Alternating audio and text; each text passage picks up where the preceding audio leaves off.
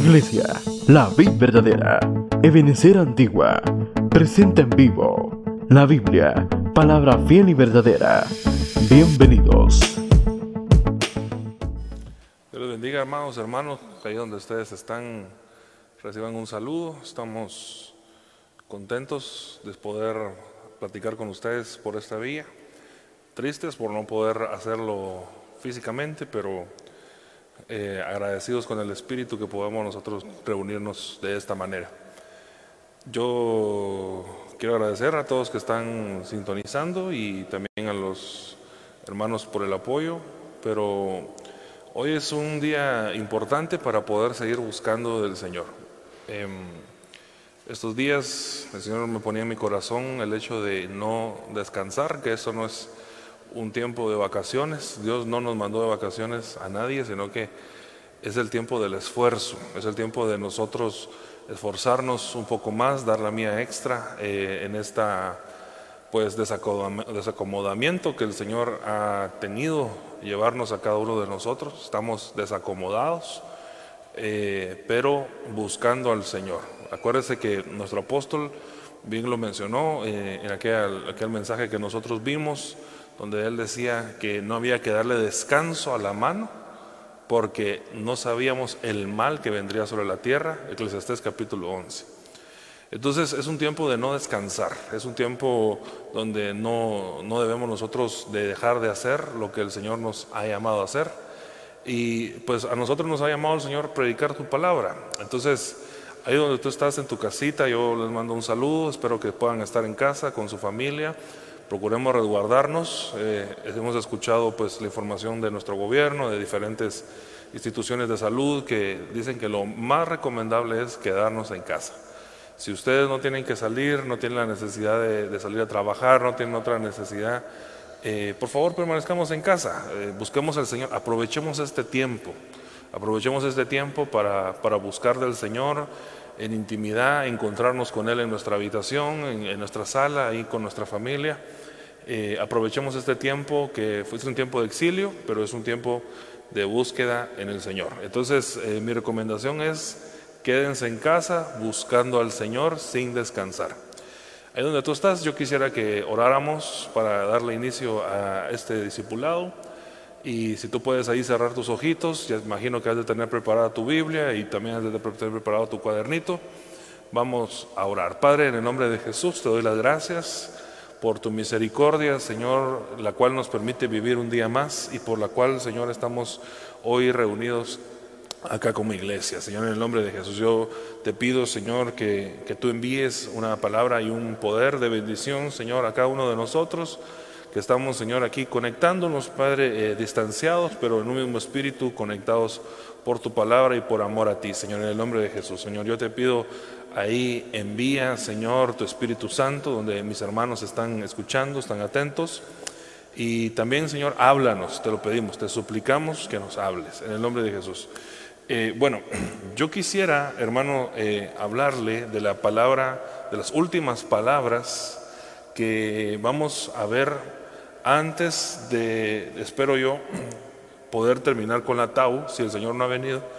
Pero yo les decía a algunos hermanos, esta palabra resh, hoy estamos en cuarentena, la siguiente palabra la vamos a ver de la cuarentena, pero si el Señor nos permite, y entonces nos quitan, hermano, esta prohibición de reunirnos, si el Señor nos lo permite, entonces la palabra Tau, ya nos vamos a reunir todos acá en el discipulado ese miércoles, y entonces vamos a poder ministrar la Tau todos juntos.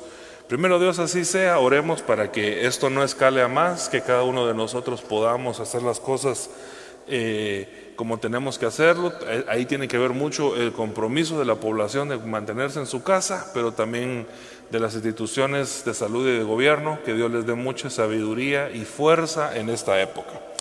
Pero déjenme hablarle un poquito de la palabra resh, que resh lo que significa es cabeza. Yo aquí le puse la imagen de una cabeza. Pero dice, pero quiero, dice que sepáis que Cristo es la cabeza de todo varón y el varón es la cabeza de la mujer y Dios la cabeza de Cristo. Quiero que usted mire, hermano, observe lo, importante de que cuando hablamos de la palabra resh, estamos hablando de una estructura de un orden que Dios está dando de autoridad. Eh, este verso, hermano, yo sé que a alguien, usted no, que está en casa, sino pues algunas otras personas, eh, pues este verso les, les, les, ha de molestar mucho, ¿verdad? Porque está hablando de una manera de orden y de estructura que debemos nosotros de comprender.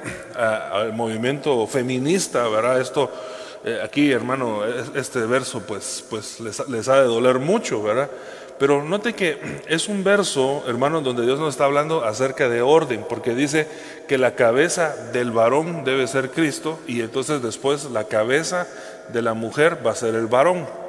En ese orden de estructura, aquí es lo que está hablando el Señor, es de la estructura que cubre. Porque si no, hermanos, si, si nosotros perdemos este, este concepto de estructura, lo que va a suceder con nosotros es que vamos a ser como acéfalos, como un cuerpo sin cabeza. Usted se recordará ahí, pues tal vez va a tener la oportunidad de almorzar eso hoy en la tarde, una su gallinita hoy en la tarde. Eh, a la gallina, hermano, mi abuela cuando le quitaba la cabeza a la gallina, ¿verdad? Hermano, salía corriendo la, la gallina por el patio. Pero yo le digo esto porque de alguna manera lo que queremos nosotros ver es que un cuerpo, hermano, no va a tener dirección si no es guiado por una cabeza. Entonces, a ver, varones, ustedes que están ahí en su casita, nuestra cabeza debe ser Cristo, pero también nosotros entender que nosotros tenemos que ser buena cabeza para nuestras esposas. Porque qué terrible, imagínense para el caso de la mujer, tener uno mala la, mala la cabeza, tener uno un, un, problema de cabeza, que sea nuestro, nuestro esposo y que no toma buenas decisiones, que no somos sabios, que estos días eh, decide mejor irse a la playa, que qué le importa lo que está pasando, ¿verdad? Eso, eso es tener mala, mala cabeza. Entonces, obviamente en el caso de Cristo, Cristo no es mala cabeza, sino que lo que quiere es que nosotros asumamos, ojo con esto varones, los pensamientos del Señor y que los pensamientos del Señor desciendan hacia nosotros porque nuestra cabeza es Cristo. Yo recibo a Cristo como cabeza y entonces puedo entender y pensar como lo piensa el Señor. Pero en el caso de la mujer, la mujer ahora debe de ligarse al varón y aquel varón que es temeroso de Dios, aquel varón que tiene a Cristo como su Señor y que Cristo es su cabeza, pues imagínense qué tranquilidad para la mujer no tener que luchar, hermano, contra las malas decisiones de un hombre, sino que un hombre que piensa como Cristo piensa. Para, la mujer, hermano, esto debe ser descanso. Solamente quiero ponerle un verso y yo necesito regresar eh, después a esto. Pero déjenmelo acá. 1 Corintios 11.3, déjenmelo ahí como un paréntesis porque me va a servir este verso para regresar y luego poder culminar el tema ahí como están en su casa. Pero dice el libro de jueces capítulo 16 y verso 13. Mire cómo son los problemas que hay, hermano, en contra de la cabeza. Vuelvo a la carga no la cabeza Cristo, porque el Señor Jesucristo no va a tener estos problemas, sino que aquí estamos hablando de un problema que se va a suscitar en problemas que pueden ser familiares y un ataque en contra de la cabeza. Pero dice jueces 16, 13, y si ustedes tienen ahí su Biblia me puede acompañar, y si no, pues está saliendo aquí en las pantallas. Dice, y Dalila le dijo a Sansón, hasta ahora me engañas y tratas conmigo con mentiras. Descúbreme pues ahora cómo podrás ser atado. Y entonces él le dijo, si tejieses siete guedejas como trens, guedejas son trenzas, ¿verdad? De mi cabeza, con la tela y las asegurases a una estaca. Y ella las aseguró a la estaca y le dijo, Sansón, los filisteos sobre ti, mas despertándole su sueño arrancó la estaca del telar con la tela.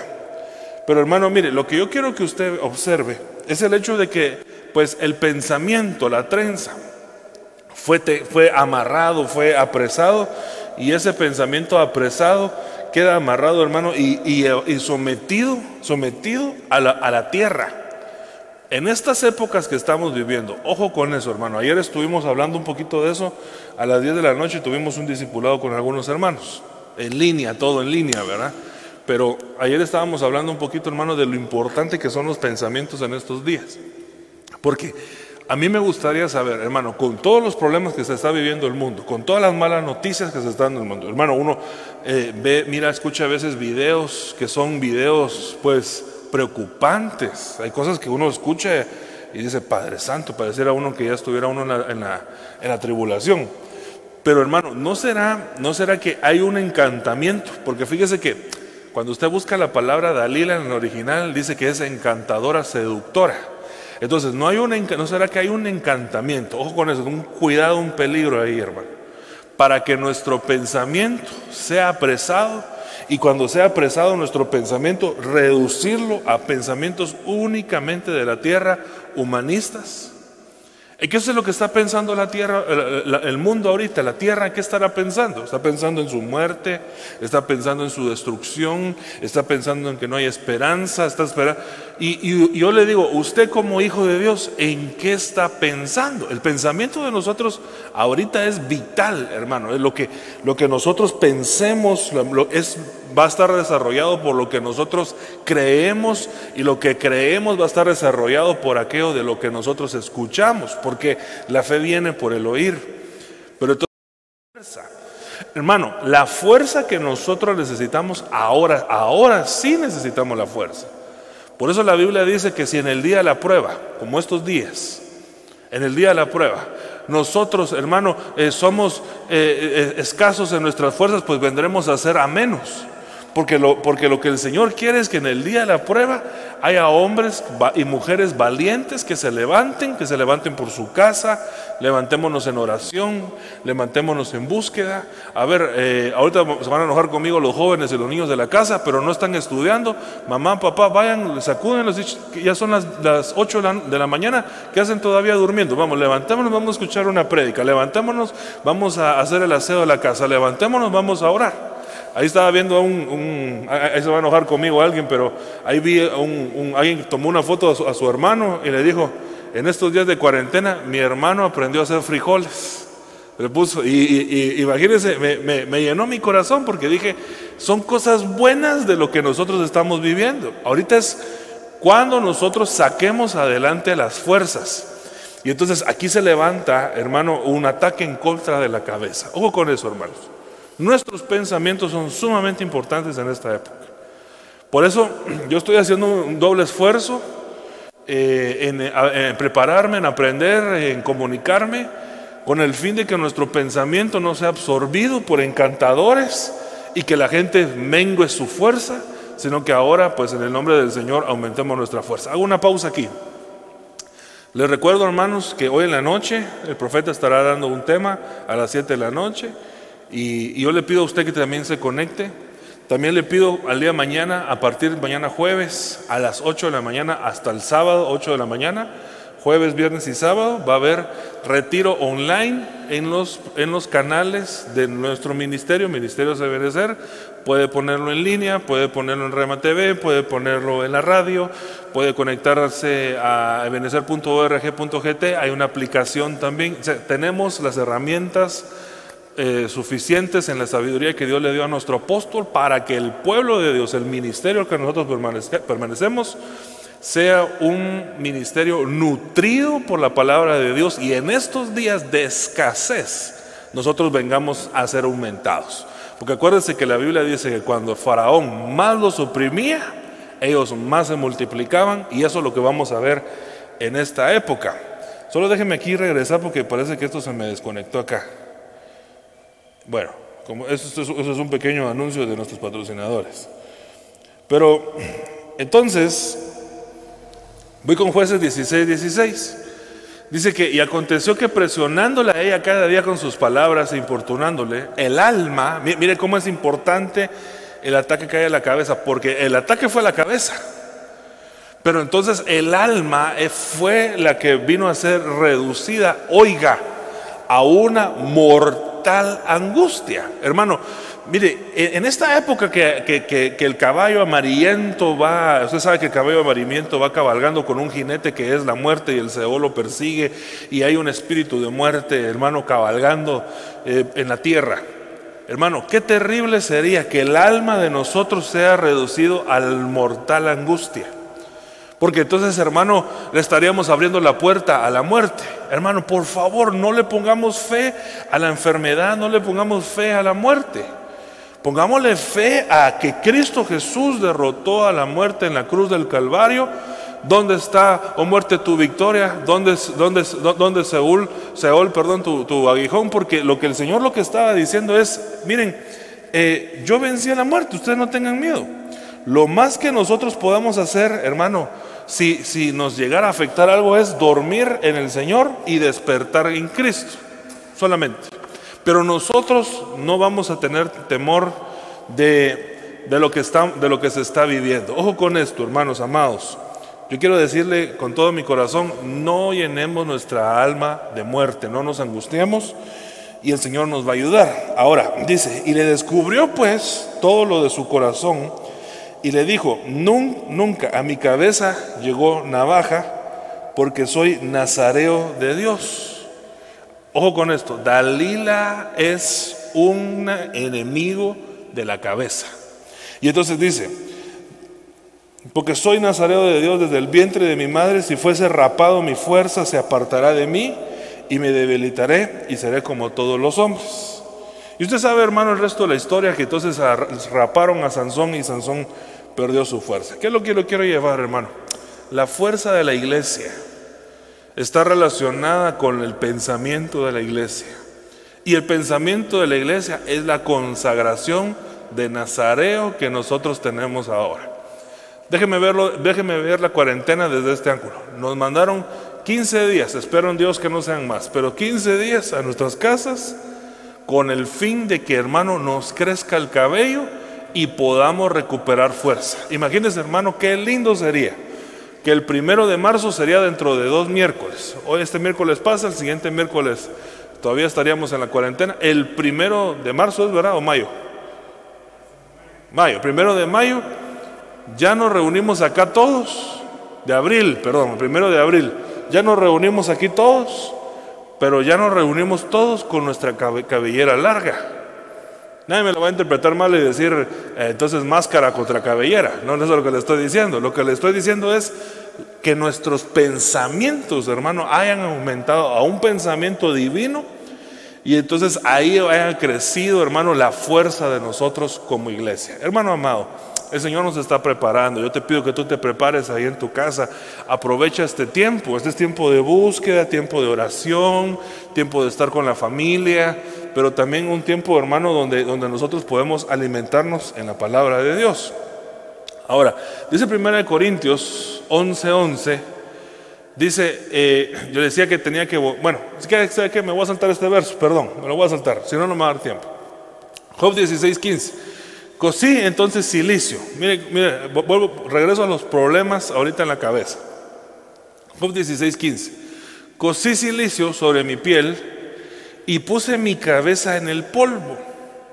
Pero fíjese hermano que uno de los ataques que se ponen entonces en la cabeza es el polvo. Y volvemos al tema del humanismo, volvemos al polvo que, que, la serpiente le dijeron polvo comerás, entonces aquel que, que, se, que revuelca el pensamiento pues entra en la zona de la serpiente y la serpiente ahí lo puede alcanzar.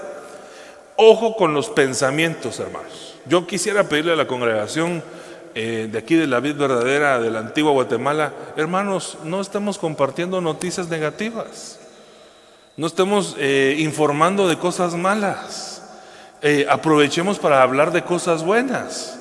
Ahí yo le di ahorita a los jóvenes la oportunidad, si ellos quieren predicar, pues obviamente la, predicación de la palabra son buenas nuevas, lo vamos a hacer por medio de redes sociales y ellos pueden mandar sus mensajes y pueden predicar. Pero yo a mí lo que me interesa es escuchar buenas nuevas porque no quiero llenar mi cabeza de polvo. Entonces, cuando hermano había tristeza en épocas bíblicas, se agarraba el polvo, la ceniza, hermano, se ponía sobre la cabeza y eso era señal de tristeza. Tal vez tú has agarrado polvo, has recogido polvo, por la circunstancia que estamos viviendo u otras circunstancias, ¿verdad? Porque, claro, tal vez yo estoy pensando solo en el coronavirus y en otras cosas y el otro está pensando, ¿qué le importa el coronavirus? Está pensando que lo dejó la chava, ¿verdad? Pero entonces, lo que yo lo quiero llevar es el hecho de que nosotros, hermano, tenemos que salir de la tristeza. Ojo con eso, ahorita tengo que llevar una parte bien importante.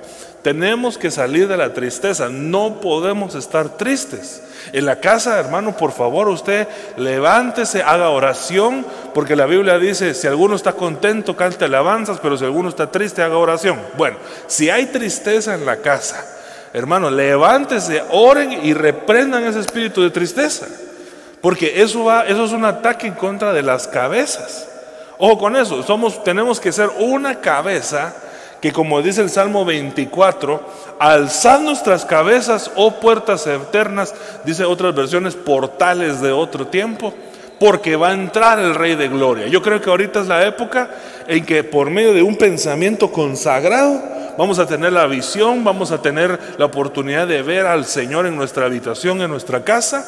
Y entonces el Señor nos va a decir cuándo es el momento en que nosotros vamos a verle a Él y a estar con Él porque fuimos arrebatados. Acuérdense que la iglesia del Señor no está en tinieblas como para que aquel día nos agarre como por sorpresa como ladrón, sino que nosotros, hermanos, somos iluminados por la luz de Cristo, hay luz en nosotros para que entonces nosotros sepamos cuándo nos vamos. Pero es bien importante, hermano, que la cabeza esté ministrada y no haya tristeza. A ver, si usted está ahí en su casa viendo, yo, ni sé cuántos están conectados, no sé si le estoy predicando a uno o no sé cuántos, pero hermano, usted está ahí, hermano, sacúdese ahí su, tristeza y diga, yo me quito toda tristeza en mi corazón.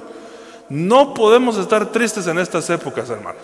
Porque entonces si nos ponemos tristes, Padre Santo, estamos en, eh, el polvo y el polvo, ya le decía yo, es el sector, es el camino, eh, es la zona donde sí nos puede agarrar la serpiente. Hermanos amados, por favor, reprendamos toda tristeza, levántese en su casa, hay que reprender ese espíritu de tristeza. Ya me di cuenta que cuando moves ahí, se me cae acá también, ¿verdad? Pero entonces, eh, cuando, cuando tenemos acá, en lo que me regresa ahí la, configuración, eh, ténganme paciencia, hermanos, estamos haciendo ahí todo lo que podemos con, un poco recurso que tenemos. Pero Quisiera que viéramos la cita de Éxodo 8, 17. Y entonces dice, tal vez ahí lo que regresa eso.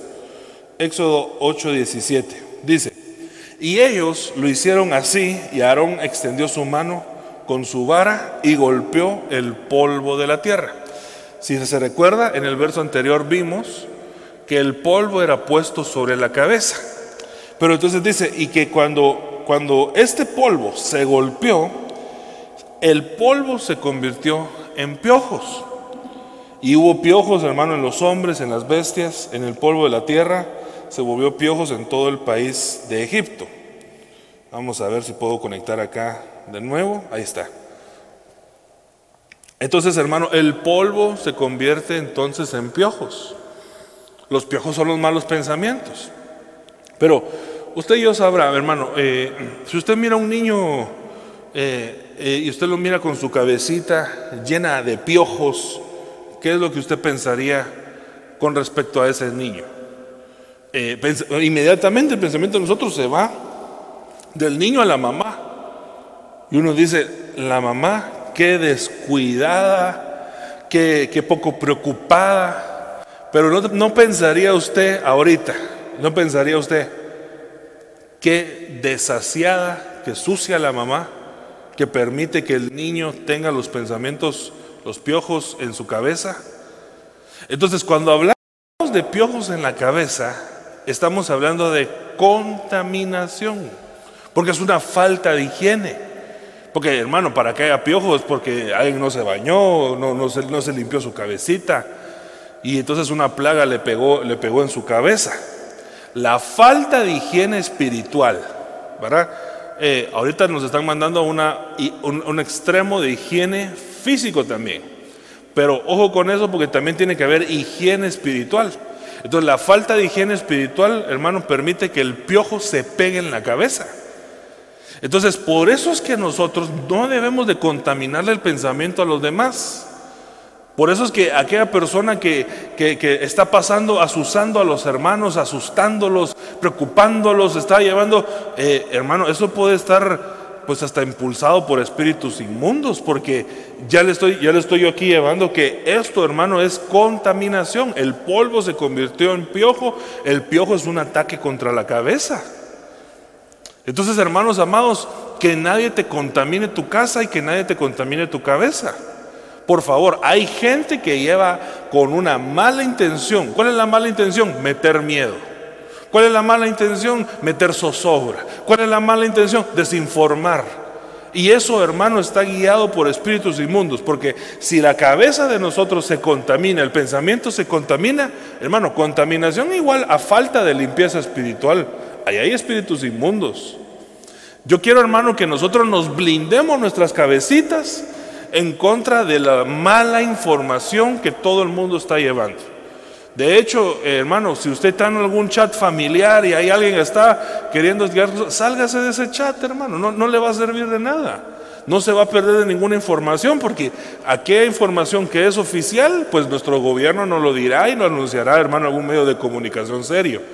Pero, hermano, a, a veces lo que, lo que se lleva es una fake news, una mala noticia, y la mala noticia es la antítesis de la buena noticia, pero la buena noticia es el Evangelio.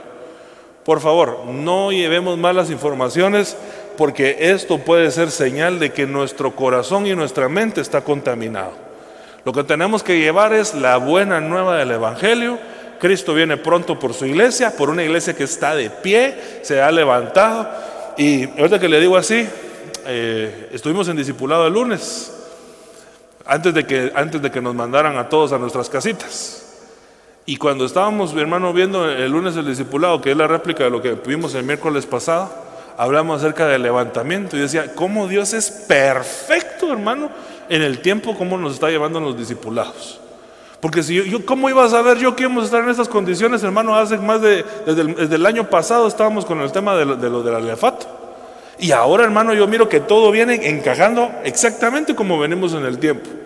Entonces, eh, el Señor nos dijo el lunes, levántense. Desde el miércoles de la semana pasada, levántense en los discipulados, levántense, levántense. No, nada de estar desanimado, nada de estar tirado, nada de estar, eh, sino que hay, hay maneras de poder levantarnos en el Señor.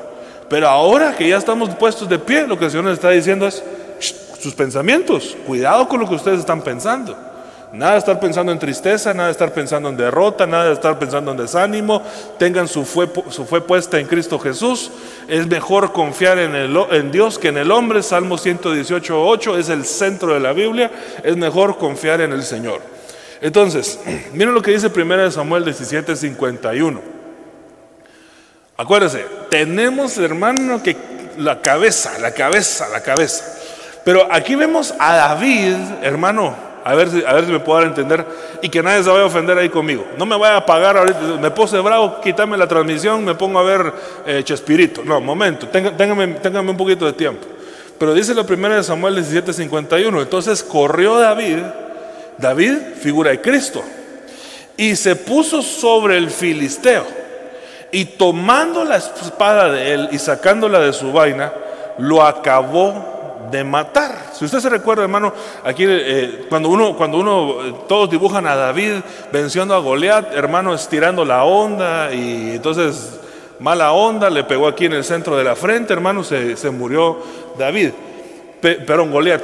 Pero dice que, hermano, que a David había que darle dos golpes, al gigante, perdón, había que darle dos golpes. Uno fue, hermano, aquí en la cabeza, cuando le tiraron la onda, cayó el gigante y entonces ahí está medio muerto. Pero dice el 1751, el primero Samuel, lo acabó de matar. Ahí concluyó la muerte del gigante. ¿Y cómo lo mató? Le cortó la cabeza con la espada. Hermano, mire, tal vez hay gigantes que se nos están levantando en nuestro pensamiento. Y entonces tenemos que decirle a nuestro David Cristo, Señor, saca la espada de la palabra y corta todo pensamiento negativo. Si alguien, hermano, tiene un pensamiento, ayer estábamos en el discipulado a las 10 de la noche ahí platicando con algunos, me decían preguntas de, hermano, ¿y cómo le hago para cambiar los pensamientos? ¿Cómo le hago para, no tener pensamientos de tristeza? Que hay mucha gente con pensamientos de muerte. Pues el que nos quita, saca, perdón, saca la espada y mata al gigante es David. David dice que saca la espada y dice, venga, tranquilo, va a quitar ese pensamiento malo, hermano, y le corta la cabeza al gigante. Ahora, cuando le corta la cabeza al gigante, yo una vez escuché a un predicador decir, esto no me lo tome como doctrina, solo es, solo es una explicación. Usted se recuerda del monte Gólgota, aquí le puse yo una imagen. Pero el, el monte Gólgota dice, hermano, dicen que viene de la interpretación de la palabra Goliat de Gat como Gol, Golgota, Goliat de Gat. Pero en el monte Golgota, esto, esto sí, así es, Ahí, eh, pues usted mira aquí el monte Gólgota, ahí fue donde fueron puestas las cruces, donde crucificaron a nuestro Señor Jesús. Y usted se mira aquí en el recuadro rojo, hermano, mire, este se llama el monte de la calavera, eso significa Gólgota, porque lo que parece aquí que hubiera, hermano, es como una calavera, cabal se le mira aquí sus ojitos, su nariz, la boca, se mira aquí, hermano, como que hubiera una calavera ahí. Hermano, y qué interesante que ahí fue donde crucificaron a nuestro Señor Jesús. No nos estará explicando el Señor que con su muerte, con, la muerte de cruz, que nosotros tenemos que morir a nuestros pensamientos. Que nosotros tenemos que morir a nuestra manera de pensar. Y que entonces ahí, hermano, eh, pues vamos a, a, morir a la manera en que nosotros pensamos, como el mundo piensa, y entonces abrazar la mente de Cristo para recibir los pensamientos de Cristo. Yo creo que esta, esta es una época, hermano, de hay una batalla en los pensamientos, hay una, una lucha en los pensamientos, pero tú no puedes ser derrotado en tus pensamientos. Tu pensamiento tiene que ser pensamiento de victoria.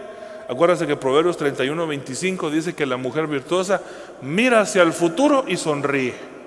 Tú eres la mujer virtuosa, tú eres la iglesia, la amada del Señor. Tú no puedes ver al futuro y llorar. No puedes ver al futuro y, desanimarte. Tú tienes que ver al futuro y sonreír porque tu futuro es Cristo Jesús, Él es nuestra esperanza y Él es el que nos va a ayudar en estos días de, terribles, hermanos, de mucha batalla. Ahora, quiero, quiero, quiero terminar aquí con algo. Solo voy a, voy a regresar un verso, le decía yo al principio del discipulado. Y este de 1 Corintios 11.3 que, ahorita, hermano, eh, una feminista se va a estar eh, revolcando en, sus jugos, ¿verdad? Pero, ¿qué puedo hacer si aquí lo dice? Mire, quiero que sepáis que Cristo es la cabeza del varón y el varón es la cabeza de la mujer y Dios la cabeza de Cristo. Entonces, tomemos este concepto. Cristo, la cabeza del varón, y la mujer sujeta a su varón que tiene buena cabeza porque su cabeza es Cristo. Perfecto. Ahí creo yo que no va a haber mayor problema entre los hijos de Dios. Pero a lo que lo quiero llevar es que, pues, había una batalla, hermano, eh, en estos ministerios. Yo quiero que usted lo mire. El ministerio de Juan, Juan el Bautista. Voy a leerle eh, desde Mateo 14, 4. Porque Juan le decía, no te es lícito tenerla. Y Herodes quería matarle, pero tenía temor al pueblo porque tenían a Juan por profeta. O sea que Herodes también tenía ganas de matar a Juan y no se animó, no se animó por respeto al ministerio del profeta Juan. Pero cuando se celebraba el cumpleaños de Herodes, la hija de Herodías danzó en medio y agradó a Herodes, por lo cual éste le prometió con juramento darle todo lo que ella quisiera. Entonces ella, instruida por su madre, mire cómo es el espíritu jezabélico, dijo, dame aquí en un plato la cabeza de Juan el Bautista. Pero este espíritu se mueve, hermano, era, era, un, espíritu que se movía, pero, pero no, solo, no solo se manifestó en la época de Juan el Bautista, sino que, hermano, este espíritu ya venía de antes. Hay muchas similitudes en el desarrollo del ministerio de Juan, hermano, porque Juan es un ministerio de arrepentimiento. Vaya a ver, hermano, si no estaríamos nosotros viviendo esas épocas cíclicas proféticas, porque toda la gente ahora, hermano, se está arrepintiendo. Hay un arrepentimiento de las cosas que no hicimos bien. Hasta los cristianos, hermanos, nos arrepentimos de haber de menospreciado los tiempos de venir a buscar al Señor en la casa de Dios. Entonces, hay un, hay un movimiento de arrepentimiento. Acuérdense que Juan, Juan eh, proclamaba y decía, arrepentidos porque el reino de los cielos se ha acercado. Yo creo que sabe como qué siento yo que estuviera pasando ahora, que el Señor nos está diciendo, arrepentidos porque Cristo viene por su iglesia. Y entonces, hermano, estamos en, en ese momento, pero hay un ataque entonces en contra de la cabeza de Juan, hay, un ataque en contra de la cabeza del profeta Juan el Bautista. Pero vemos muy, muy parecido esto, hermano, eh, porque en Lucas 9:19 dice, ellos respondieron, unos es Juan el Bautista y otros es Elías y otros que algún profeta de los antiguos.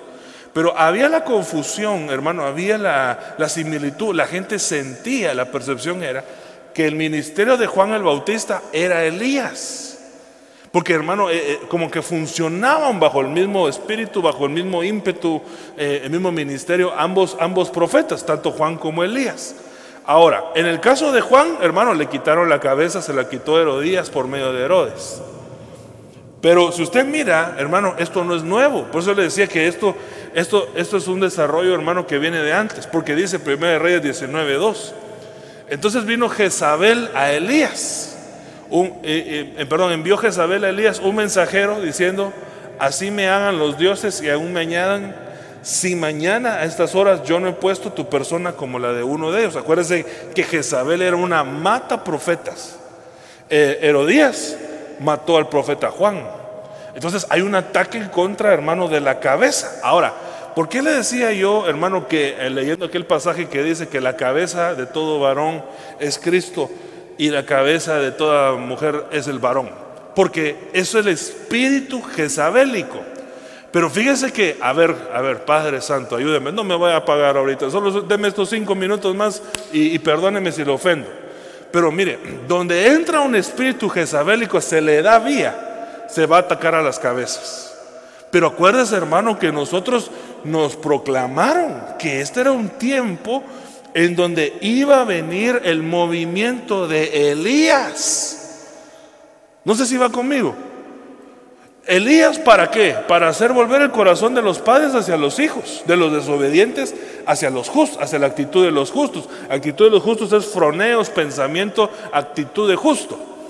Pero entonces, yo le diría, ¿qué es lo que usted quiere en su casa? ¿Elías o Jezabel? Porque ambos funcionan en base a las cabezas. Acuérdense que Juan, eh, perdón, Elías viene, hermano, con un movimiento de arrepentimiento para que, hermano, en ese arrepentimiento haya reconciliación en las casas. Pero, ¿y si en la casa, Padre Santo, no me voy a pagar? ¿Y si en la casa el hombre le ha dado lugar a un movimiento jezabélico? Porque acuérdese que no hay una buena Jezabel, si no hay un buen Acabo. Y entonces el hombre, eh, bueno, no, eh, como, como diría aquel, ¿verdad? Eh, pues con tal de no, de no pelear, prefiero yo ser feliz que estar peleando y ser feliz antes que mandar hermano amado, por favor, ahorita es el momento de quitarle el poder a Jezabel y hermano, darle el lugar al movimiento de Elías para que haya reconciliación. Donde hay un espíritu de Jezabel, difícilmente va a operar el ministerio de Elías. Porque hermano, tiene que haber entonces reconciliación. Yo quiero reconciliación para mi casa. Primero Dios, el primero, ¿qué dijimos? Abril, mayo. Abril, todos nos vamos a reunir eh, miércoles, ya ese viernes habría culto, domingo toda la iglesia. Sería lindo, y cabal quedamos para la Santa Cena, sería lindo. Pero que cuando vengan las familias, vengan reconciliados. Y cuando vengan las familias, las familias de regreso, eh, vengamos en armonía, en paz, todos juntos.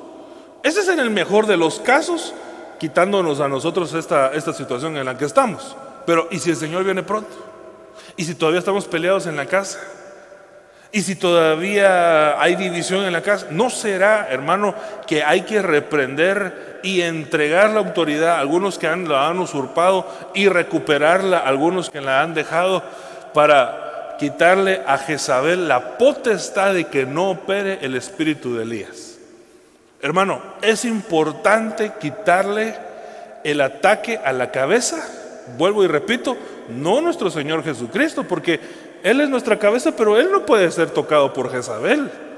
Él es todopoderoso. Aquí está hablando de los varones.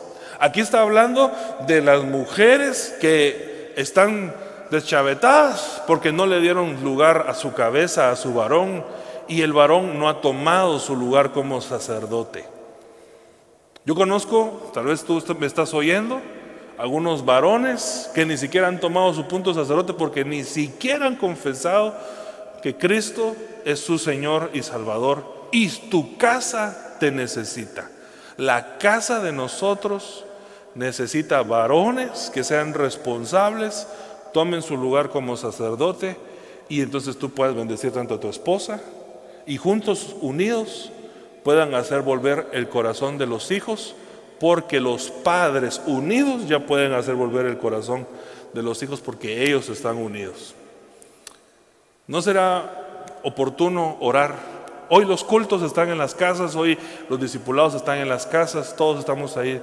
Eh, tal vez tú has venido a la iglesia, me estás oyendo y, y nunca te has animado a aceptar al Señor o reconciliarte con el Señor. Pero tú varón, estoy hablándole a un varón en específico, yo siento en mi corazón que lo estoy haciendo así.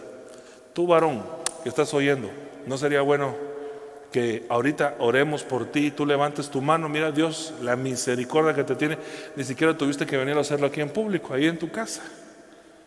Pero ahí con tu familia, con quien tú estés viendo, tal vez estás solo, pero, pero puedes reconocer que necesitas a Cristo Jesús para tomar tu parte como cabeza y aceptarlo a Él y entonces ser la cabeza de tu casa. Tú, ¿no sería bueno que le entregaras tu vida al Señor? Hermanas, ustedes que están oyendo, ¿no sería bueno que ustedes, ahí donde está su varón, si, si es que está ahí con ustedes, no tuvo que salir a trabajar, sino que ahí está, y si no, pues enviando la oración, pero ustedes ahorita tomen sus manitas, pongan sus manos sobre el varón de casa y le reconozcan como siervo, como, como, como hijo de Dios, y oremos todos juntos, oremos todos juntos. Siento un momento para poder hacerlo. Oremos todos juntos por los varones de casa que son la cabeza que Dios ha puesto, si es que ellos han aceptado a Cristo como cabeza de ellos mismos. Padre, en el nombre de Jesús, Señor, yo estoy pidiéndote que estos varones ahí levanten su mano, porque el que confiesa es para salvación. Padre, en el nombre de Jesús, yo te pido que tú bendigas a cada uno de los que están, Señor, oyendo, pero estoy orando muy específicamente por la cabeza, porque hoy nos tocó la letra Resh, cabeza. Y si hemos sido malas cabezas en el pasado, Señor, yo te pido que tú restablezcas el orden divino y bendigas a los siervos, hijos tuyos que están tal vez escuchando este mensaje, tal vez escuchando con, necesidad en su corazón, pero que tienen que darle lugar al espíritu de Elías. Reprendemos todo espíritu jezabélico y también en el caso de las mujeres, las mujeres se rinden, rinden su autoridad primero a Cristo porque Él es la cabeza de la iglesia. Y en Cristo, pues no les va a costar darles la autoridad a su esposo. En el nombre de Jesús, Señor, estamos orando por este discipulado, por los hermanos en casa, eh, cada uno de nosotros, por nuestra iglesia, por nuestra familia, eh, por nuestra nación. Señor, eh, tú sabes lo que estamos nosotros viviendo como, como, como, como nación, pero ahí donde tú estás, Bendice tu casa, bendice a tu familia y bendice a tu nación, a esta iglesia. En el nombre de Jesús. Señor, estamos ocupando este tiempo, lo hemos ocupado para poder orar. En el nombre de Jesús. En el nombre de Jesús. Eh, damos las gracias, hermanos. Quedamos despedidos. Hasta una próxima. Dios les bendiga. Iglesia, la vida verdadera. Ebenecer Antigua presentó la Biblia palabra fiel y verdadera.